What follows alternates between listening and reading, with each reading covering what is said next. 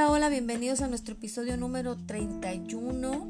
Y hoy vamos a hablar en esta temporada de 100 días de favor eh, de algo muy emocionante, muy importante poderlo entender correctamente, porque eh, entender correctamente la palabra nos hará vivir correctamente. Yo creo que el tema que vamos a tocar ha sido un tema de, que, de confusión para muchos creyentes y hoy Dios quiere traernos una perspectiva correcta para que podamos vivir precisamente de lo que hemos estado hablando todos estos 31 días con el día de hoy.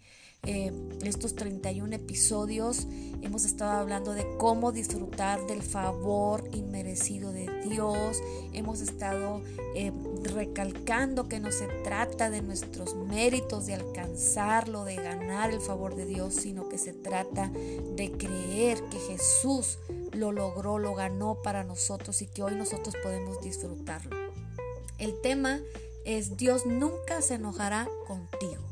Y vamos a ver varias escrituras, pero la primera que vamos a leer es Isaías 54, 9 y 10. Dice, porque esto me será como en los días de Noé, cuando juré que nunca más las aguas de Noé pasarían sobre la tierra.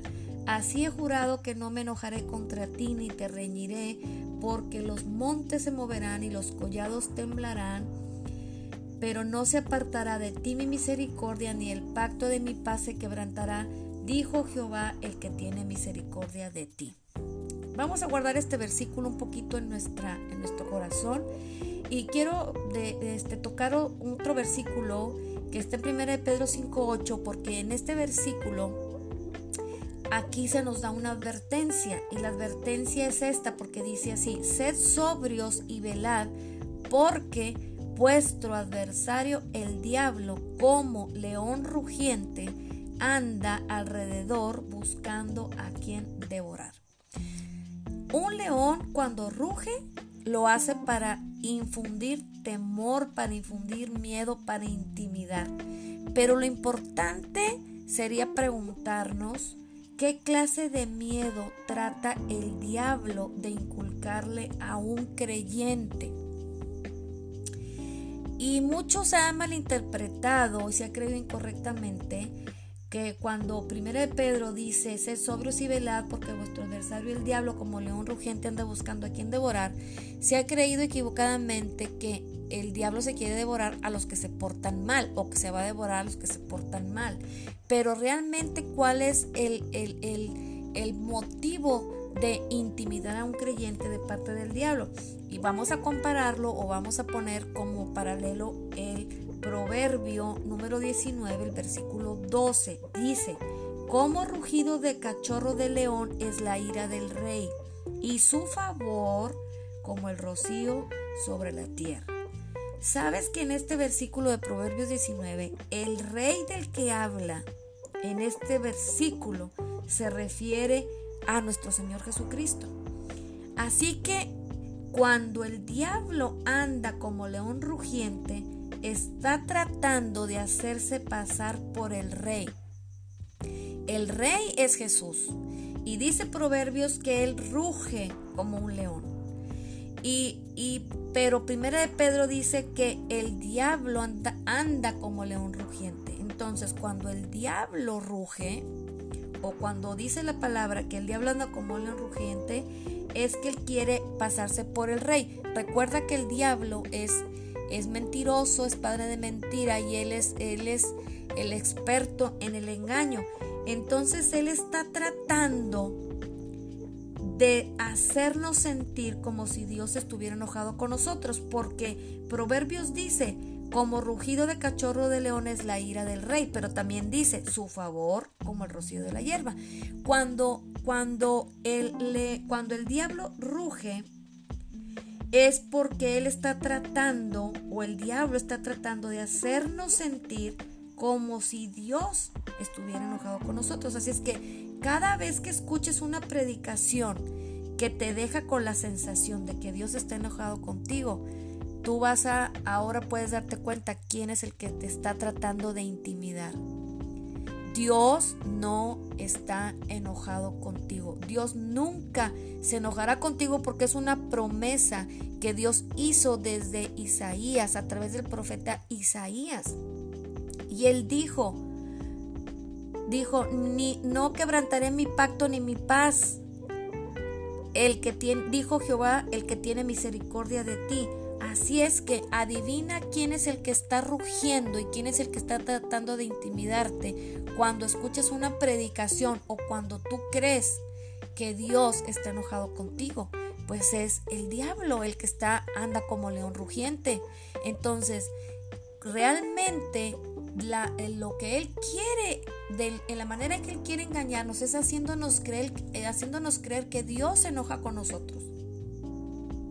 Pero Dios no se enojará con nosotros nunca más. Él estuvo enojado, pero envió a Jesús para que toda la ira de Dios cayera sobre Jesús. Así es que Dios solamente tenía que decir que Él nunca se enojaría con nosotros. Pero Él no solamente dijo, sino que Él se encargó de que nosotros estuviéramos seguros de que Él nunca se enojaría con nosotros, tan seguros que Él mismo juró en su palabra que nunca más se iba a enojar con nosotros de nuevo. Por eso dice Isaías 54 que Él no quebrantaría el pacto. Él él le hizo un pacto a Noé y, le, y puso el arco iris en el cielo. Y cuando eh, se viera ese arco iris, y de, hasta este momento el arco iris aparece en el cielo cuando llueve. Y esto es una promesa, es un recordatorio de ese pacto de que Dios nunca se enojaría de nuevo con nosotros. Y mira, los versículos de Isaías 54, que fue el primero, el primer eh, versículo que leímos, se encuentra justo después del versículo del capítulo 53 de Isaías, pero este capítulo 53 es un capítulo famoso que habla de los sufrimientos de Cristo, es un capítulo mesiánico, está hablando del Mesías, de los sufrimientos de Jesús. Y en Isaías 54 está enumerando los triunfos del sufrimiento de Jesucristo. ¿Sabes por qué Dios no se enojará con nosotros otra vez? por lo que Cristo hizo por nosotros en la cruz del Calvario. Dios derramó toda su ira sobre el cuerpo de su Hijo Jesús. Jesús agotó toda la indignación de un Dios santo en contra de todos nuestros pecados y cuando agotó todo el juicio de Dios sobre nuestros pecados, Jesús dijo, consumado es. Y porque nuestros pecados ya han sido castigados, Dios, que es un Dios santo y justo, no nos va a castigar hoy cuando creemos en lo que Cristo hizo.